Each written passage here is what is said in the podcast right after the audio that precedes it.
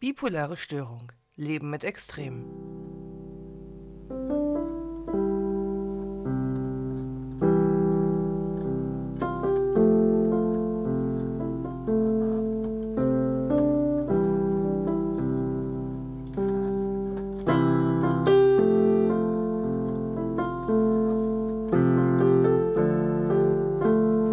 Jeder von uns kennt gute und schlechte Tage. Aber bei Personen mit einer bipolaren affektiven Störung trifft das Sprichwort himmelhoch jauchzend zu Tode betrübt zu.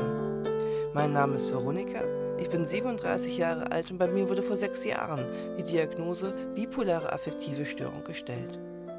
Dieser Podcast ist mir eine Herzensangelegenheit, denn es bedarf noch einiges an Aufklärungsarbeit über diese Erkrankung zu leisten. Herzlich willkommen zu meinem Podcast Bipolare Störung Leben mit Extrem. In dieser Folge habe ich mich mit meinem Equipment auf die Reise gemacht, um mich mit meinem Interviewpartner zu treffen. Mein Weg führt mich heute in die Psychiatrie. Denn gerade Menschen, die an einer bipolaren Störung erkrankt sind, kommen um den ein oder anderen Aufenthalt in der Psychiatrie nicht herum. Aber viele Menschen haben immer noch Vorbehalte, in die Psychiatrie zu gehen und sich dort behandeln zu lassen. Sie kennen diesen Ort nur aus Horrorfilmen oder derartigen Genres. Sie sehen dort weggesperrte Patienten, denen ein Elektroschock nach dem anderen verpasst wird und die zu guter Letzt wie Zombies über die Flure schlurfen. Noch kurz bevor es losgeht, ein kleiner Hinweis. Das Hören dieses Podcasts kann keine Psychotherapie oder das Konsultieren eines Facharztes ersetzen. In dieser Folge wird mein Interviewpartner sein Wissen und seine Erfahrungen mit uns teilen. Zudem möchte ich eine kurze Triggerwarnung geben. Wir werden heute auch über den geschlossenen Bereich einer Psychiatrie sprechen und unter anderem auch über Fixierung. Pass also beim Hören gut auf dich auf oder höre diese Folge zu einem für dich geeigneteren Zeitpunkt an, sollte dich dieses Thema im Moment zu sehr belasten. Heute in Folge 6 bin ich zu Gast bei Professor Dr. Medjens Reimer im Zentrum für psychosoziale Medizin, das dem Klinikum Itzehoe angebunden ist. Er ist Chefarzt des Zentrums und ich habe heute die Ehre, mit ihm über das moderne Behandlungskonzept, das hier umgesetzt wird, zu sprechen und zu versuchen, das Wort Psychiatrie etwas transparenter zu machen und vor allen Dingen die Frage zu beantworten, was an diesem Ort hier passiert. Hallo Professor Reimer, ich freue mich sehr, heute bei Ihnen zu Gast zu sein. Hallo Veronika, schön, dass Sie da sind. Ich stelle Sie einmal kurz vor. Sie sind seit Anfang dieses Jahres Chef des Zentrums für psychosoziale Medizin. Nach einem Medizinstudium, das sie in Essen absolvierten, folgten unter anderem Arbeitsaufenthalte in einem Indianerreservat, in Simbabwe, in der Türkei und in der Karibik. An der Ruhr-Universität Bochum absolvierten sie ihre neurobiologische Ausbildung. Seit 2001 waren sie am UKE in Hamburg tätig und machten dort ihre Ausbildung zum Facharzt für Psychiatrie und Psychotherapie. 2011 wurde ihnen der Titel Professor durch die Uni Hamburg verliehen. Herr Professor Reimer, was ist an diesem Bild in der modernen Psychiatrie dran, das ich eben in dem Umgang mit Patienten skizziert habe? Gibt es derlei Behandlung? Ja, das ist ganz interessant. Ich hatte jetzt Freitag Unterricht in der Krankenpflegeschule und habe da bei den jüngeren Menschen, die sind ja alle so um die 20, danach gefragt und eigentlich so ein Film, den ich vielleicht in meinem Alter noch ganz gut kenne, einer flog übers Kuckucksnest, wo Elektrokrampftherapie ja tatsächlich als Bestrafung eingesetzt wurde, den kannten die Schülerinnen und Schüler gar nicht. Und dieses Bild war da gar nicht so präsent. Und ich habe da auch mal gefragt, also wer schon mal Erfahrungen mit der Psychiatrie hatte. Und äh, das war doch die eine und der andere, sei es durch eigene Betroffenheit oder Betroffenheit von Verwandten, Angehörigen oder Freunden. Und da war eigentlich ein ganz positives Bild von der Psychiatrie. Also diejenigen, die dann in echt Kontakt hatten, bei denen ist das Bild gar nicht so negativ, zumindest an vielen Stellen. Aber nichtsdestotrotz gibt es natürlich noch diese Vorurteile. Und ja, es ist auch so, dass wir in der Psychiatrie im Rahmen von hoheitlichen Aufgaben ja auch Menschen gegen ihren Willen da haben. Das ist aber nur der kleinere Teil. Äh, ich glaube aber, dass vieles von negativen Vorurteilen darin begründet ist.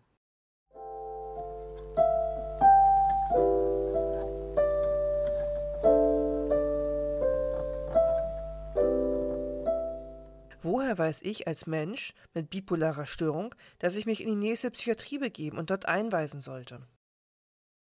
Naja, Sie kommen jetzt an einen Punkt, wo anscheinend eine sehr akute Situation letztlich vorliegt. Also wir haben ja hier in Deutschland ein gut ausgebautes Gesundheitssystem und bei psychischen Schwierigkeiten kann zunächst auch einmal der Hausarzt oder der niedergelassene Psychiater weiterhelfen. Wenn eine intensivere Behandlung notwendig ist, dann ist es äh, sicherlich sinnvoll, auch in der Psychiatrie anzurufen, zu fragen, wie dort die Vorstellungs- und Aufnahmemodalitäten sind. Die Psychiatrien haben im Regelfall auch einen ambulanten Behandlungsbereich, wo man sich vorstellen kann und eine Therapieplanung machen kann. Wenn es ganz akut ist, muss man dann gegebenenfalls auch in die Notaufnahme gehen, in ein Krankenhaus, wo eine Psychiatrie ist und äh, sich dort vorstellen. Sie hatten ja gefragt, woran merke ich das? Also wenn ich merke, ich komme eigentlich mit meinem täglichen Leben nicht mehr richtig zurecht, also so Basisfunktionen wie Körperpflege, Nahrungsaufnahme, dann Interaktion, also das Zusammensein mit anderen Menschen, wenn das wirklich ganz deutliche Konflikte hat und man solche Situationen nicht mehr aushalten kann, dann ist wahrscheinlich eine stationäre Behandlung oder eine Behandlung durch eine Psychiatrie ich sage das jetzt nochmal extra so rum, es muss ja nicht unbedingt eine stationäre Aufnahme sein. Es kann ja auch sein, dass je nachdem, wie die Psychiatrie ausgestattet ist, auch eine aufsuchende Behandlung möglich ist. Das heißt, die Kolleginnen und Kollegen kommen zu der Betroffenen, dem Betroffenen nach Hause und versuchen dort die Situation zu bessern.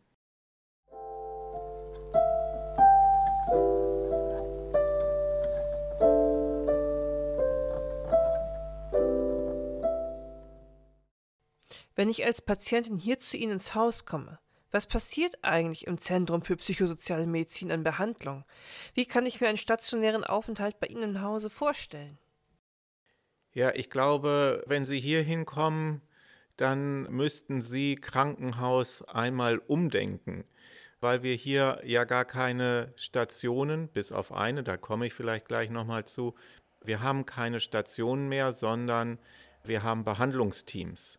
Und diese Behandlungsteams sind spezialisiert auf verschiedene Erkrankungsbilder und wir haben ein Team, das behandelt Patienten äh, mit psychosenahen Zuständen. Das ist ja auch etwas, was bei einer bipolaren Störung vorkommen kann.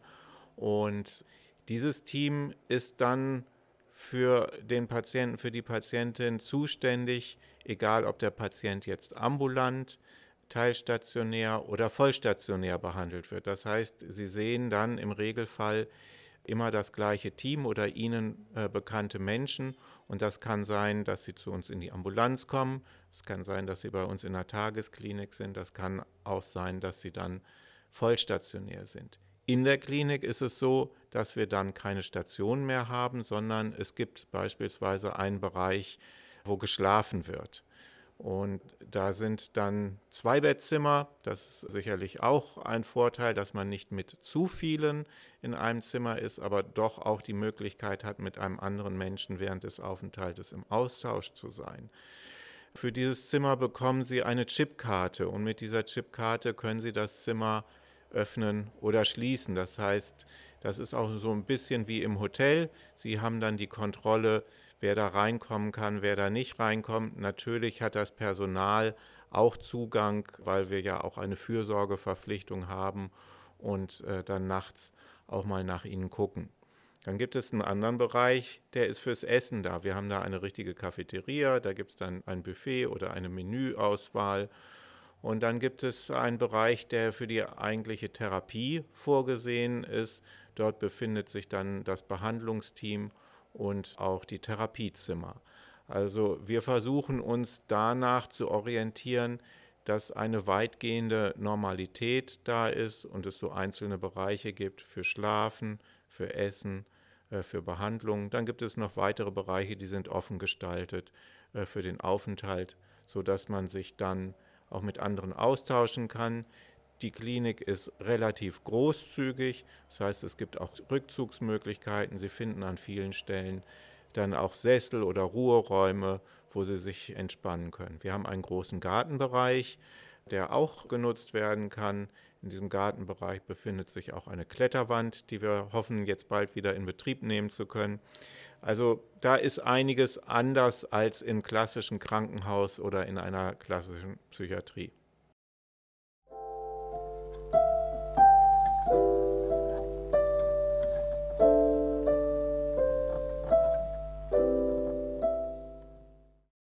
Ist der Unterschied zwischen dem offenen Bereich und dem hier im Hause sogenannten Intensivbereich? Ja, der Intensivbereich ist noch einmal besonders gesichert. Also das heißt, die Tür ist im Regelfall verschlossen. Es ist natürlich in Absprache immer möglich, auch nach draußen zu gehen. Der Gartenbereich, den gibt es dort auch noch einmal in einer besonders geschützteren äh, Version mit einem etwas höheren Zaun drumherum.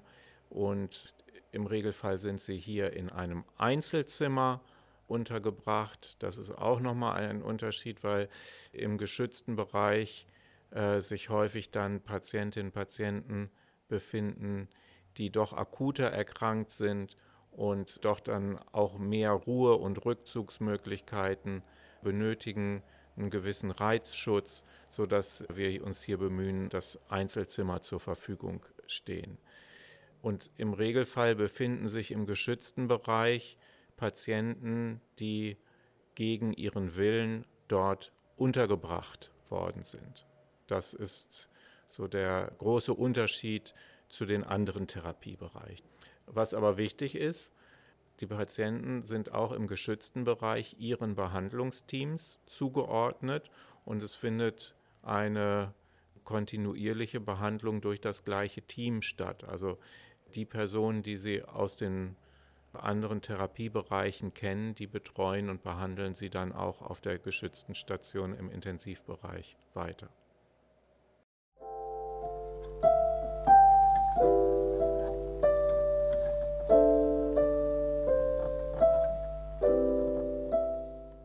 Und nach welchen Kriterien wird entschieden, beziehungsweise welche Symptome müssen bei Patientinnen und Patienten vorliegen, um in den einen oder anderen Bereich zu kommen?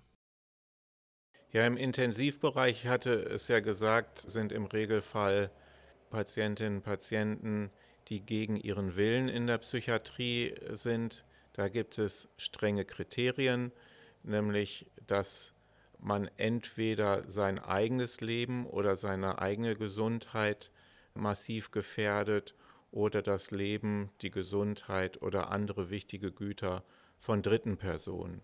Das heißt, dass andere beispielsweise an Leib und Leben bedroht werden oder die Gesundheit ernsthaft in Gefahr steht. Das sind Hauptgründe für eine Unterbringung und wir versuchen dann auf dieser Intensiveinheit den Aufenthalt dort auch so möglichst kurz wie möglich zu halten und im Prinzip eine akute Krankheitsphase so abzumildern, dass ja ein, eine möglichst schnelle Entlassung aus diesem Bereich auch wieder möglich ist und die Integration in das normale Leben möglich wird.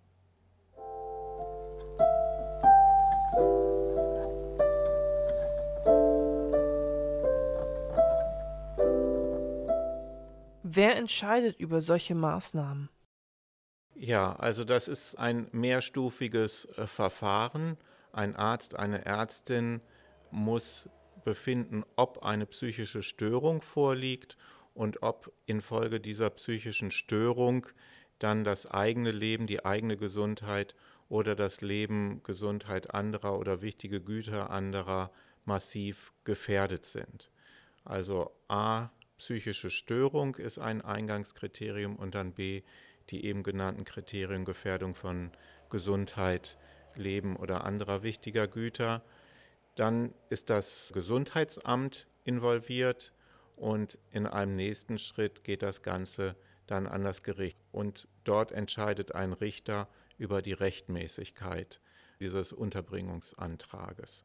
Also Sie sehen, da sind mehrere Hürden eingebaut. Es wird an mehreren Stellen geprüft. Und wichtig ist, wir sind in einem demokratischen Rechtsstaat, dass hier ein Richtervorbehalt ist und der Richter die Angemessenheit dieser Maßnahme überprüft.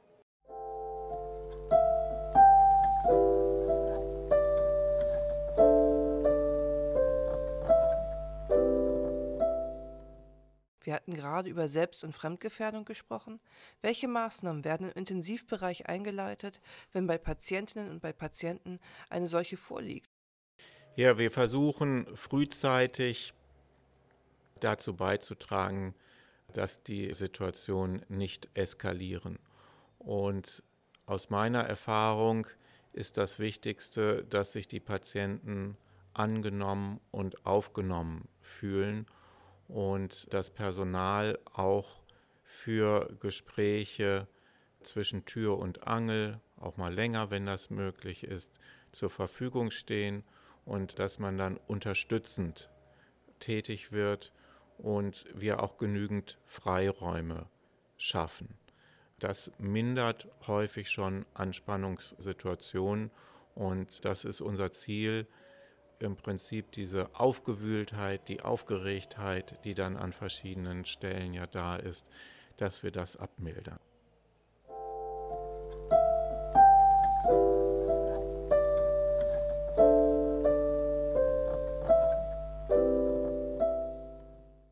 Ja, wie kann man einem Menschen die Angst nehmen vor diesen Maßnahmen, die im Intensivbereich stattfinden, wie zum Beispiel auch eine Fixierung Beziehungsweise was würden Sie gern diesen Menschen mit auf den Weg geben, denen schon einmal eine solche Behandlung widerfahren ist? Also ich kann vielleicht erstmal sagen, für uns ist das das letzte Mittel, was zur Verfügung steht und wir versuchen vorher viele andere Schritte, um Situationen zu deeskalieren, in ruhigere Bahnen zu lenken, in einen Austausch zu kommen. Wir besprechen diese Situation auch nach und wir wissen, dass das für die Betroffenen ein ganz einschneidendes Erlebnis ist. Deswegen, die meisten gehen ja in die Pflege oder in den psychologischen oder ärztlichen Beruf, um unterstützend helfend zu sein. Und so eine Maßnahme wie eine Fixierung ist ja etwas, was wir auch nicht gerne anwenden. Und insofern können Sie versichert sein, dass wir alles Mögliche tun, um das zu vermeiden und dass wir das, was den Patienten dann widerfährt, auch im Weiteren in der Therapie mit aufnehmen und versuchen, ein Verständnis für diese Situation zu entwickeln, aber direkt auch versuchen, miteinander zu besprechen, was können wir tun beim nächsten Mal, wenn sich so etwas anbahnt. Also Patientinnen und Patienten haben ja manchmal auch eine Idee, was sie besonders triggert, also worauf sie besonders wütend reagieren oder auch etwas, wo sie wissen, ja, das entspannt mich in einer Situation und das würde mir helfen. Und das ist so eine kontinuierliche Arbeit und ein Prozess, den wir hier in Gange halten und in dem wir auch hinterher sind, damit wir möglichst solche Situationen vermeiden.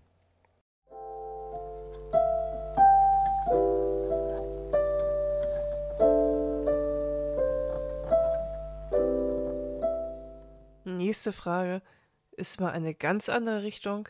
Was halten Sie von sogenannten Wunderheilungen, die im Netz unter anderem zur bipolaren Störung kursieren? Also ich muss sagen, ich habe da nicht nach recherchiert und Wunder gibt es zwar, aber man sollte diese nicht regelhaft erwarten.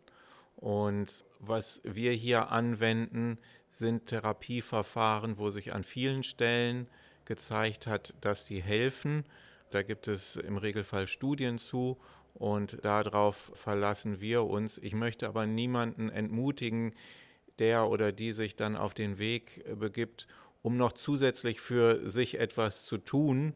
Wenn das allerdings mit großen Kosten verbunden ist, die man selber aufwenden sollte, dann rate ich zu Vorsicht und vielleicht ein weiteres, Auch wir wären daran interessiert, zumindest zu wissen, wenn Patientinnen oder Patienten noch andere Therapien in Anspruch nehmen, weil das manchmal auch miteinander so ein bisschen über Kreuz liegt oder kann sich auch ergänzen, aber beispielsweise, wenn dann noch andere Dinge eingenommen werden, pflanzliche Mittel oder ähnliches, die haben dann manchmal äh, Interaktion mit den Medikamenten, die wir geben oder ähnliches. Also das ist sinnvoll, das dann zumindest miteinander abzugleichen.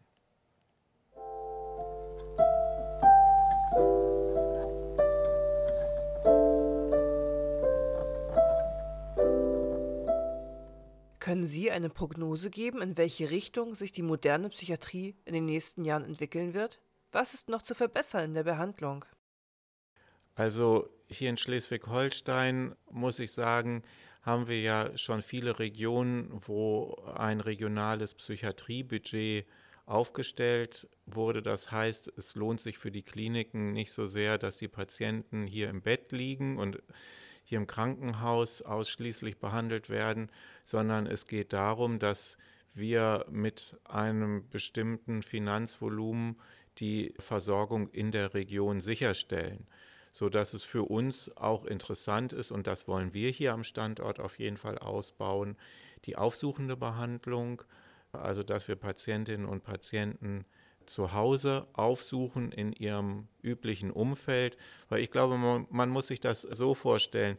Wir versuchen ja hier zusammen mit den Patientinnen und Patienten zu erarbeiten, wie kann so eine Akutsituation beim nächsten Mal vermieden werden, was kann ich tun, damit es mir besser geht. Dann lernt der Patient, die Patientin hier was in der Klinik und geht dann nach Hause. Und das ist ein Riesentransfer, denn das, was man hier in der Klinik lernt, das funktioniert nicht sofort zu Hause. Und das ist eine ganz schöne Aufgabe, das äh, damit rüberzunehmen. Und deswegen denken wir, dass es in vielen Fällen sinnvoll ist, entweder das ganz zu Hause zu machen oder zumindest die Überleitung letztlich noch einmal zu verbessern. Also das ist eine Entwicklung, die ich für die Zukunft sehe. Eine andere ist Prävention und Früherkennung von Erkrankungen. Krankenhäuser sind ja häufig so aufgestellt, dass sie in ihren eigenen Mauern arbeiten und bis dahin, bis Patienten dorthin kommen, ist eigentlich viel schon passiert. Und wir glauben, dass wir die Patientinnen und Patienten früher erreichen sollten und schwere Krankheitsverläufe an einer früheren Stelle in eine bessere Richtung lenken. Also das sind so Dinge Prävention, Früherkennung, aufsuchende Behandlung, Orientierung in die Gemeinde, Zusammenarbeit mit anderen Trägern. Das sind wichtige Entwicklungen für die Zukunft.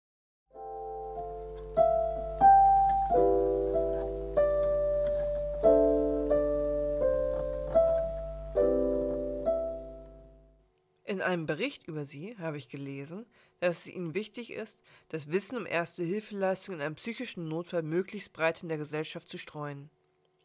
Ich habe mir auch mal Gedanken darüber gemacht, wie ich mich verhalten würde, wenn ich einem Menschen mit einem psychischen Notfall begegnen würde. Ich würde versuchen, Ruhe zu bewahren, meinem Gegenüber mit Verständnis und Mitgefühl zu begegnen. Können Sie meinen Hörerinnen, Hörern und mir kurz zum Schluss verraten, wie ich Erste Hilfe bei einem Menschen mit einem psychischen Notfall leiste?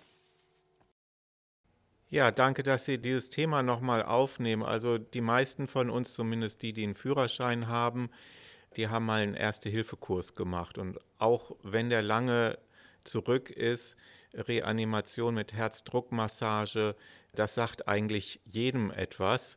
Und die Idee dahinter ist, dass viele Notfälle, die auch in der Rettungsleitwache nachher gemeldet werden, dass die psychiatrischer Art sind. Und da sind wir eigentlich gar nicht so geschult. Also für Reanimation, das wissen die meisten zumindest im, dem Grunde nach, wie das geht. Und die Idee ist, dass bei einem psychischen Notfall auch eine gewisse Grundidee da ist. Und Sie haben ja im Prinzip schon die ganz wichtigen Punkte benannt. Selber erstmal Ruhe zu bewahren, zuzuhören, zu gucken, was will die betroffene Person eigentlich, worum geht es und dann beruhigend einzuwirken. Und ich glaube, sich da einmal im Vorwege drüber Gedanken zu machen, wie kann ich das eigentlich machen und wie kann ich so ein Gespräch führen und wie komme ich mit so einer Person in Kontakt.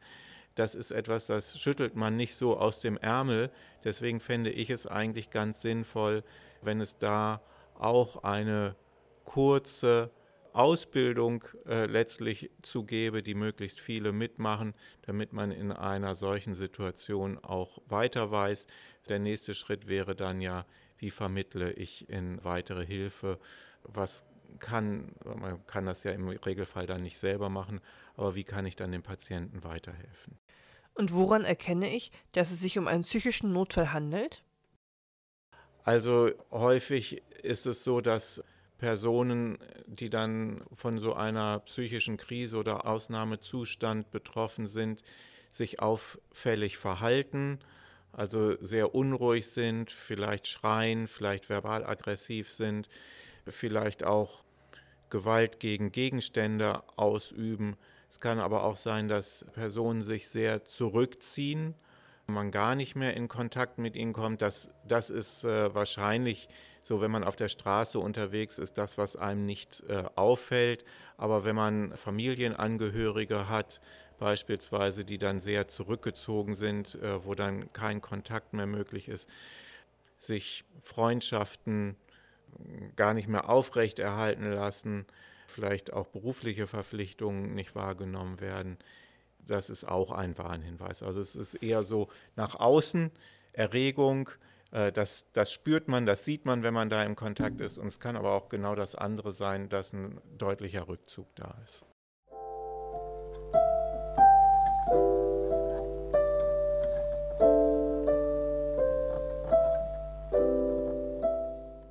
Herr Professor Reimer, was möchten Sie meinen Hörerinnen und Hörern noch sagen?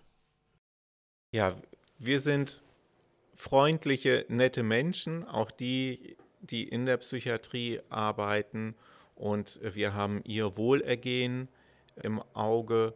Das ist uns wichtig und ich glaube, es ist möglich, dass wir vertrauensvoll zusammenarbeiten.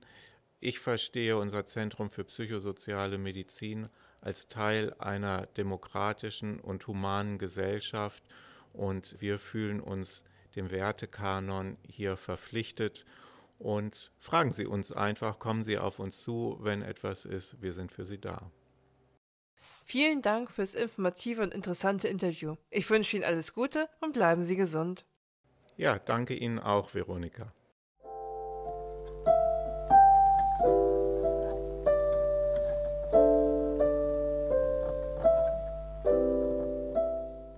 Ich hoffe, du konntest etwas aus dieser Folge für dich mitnehmen. In der nächsten Folge werde ich das Thema stationärer Aufenthalt weiter vertiefen, indem ich von meinen Erfahrungen, die ich in den verschiedenen Kliniken gesammelt habe, sprechen werde. Ich werde erzählen, wie ein Tag dort für mich ausgesehen hat und welche Therapieangebote es gegeben hat.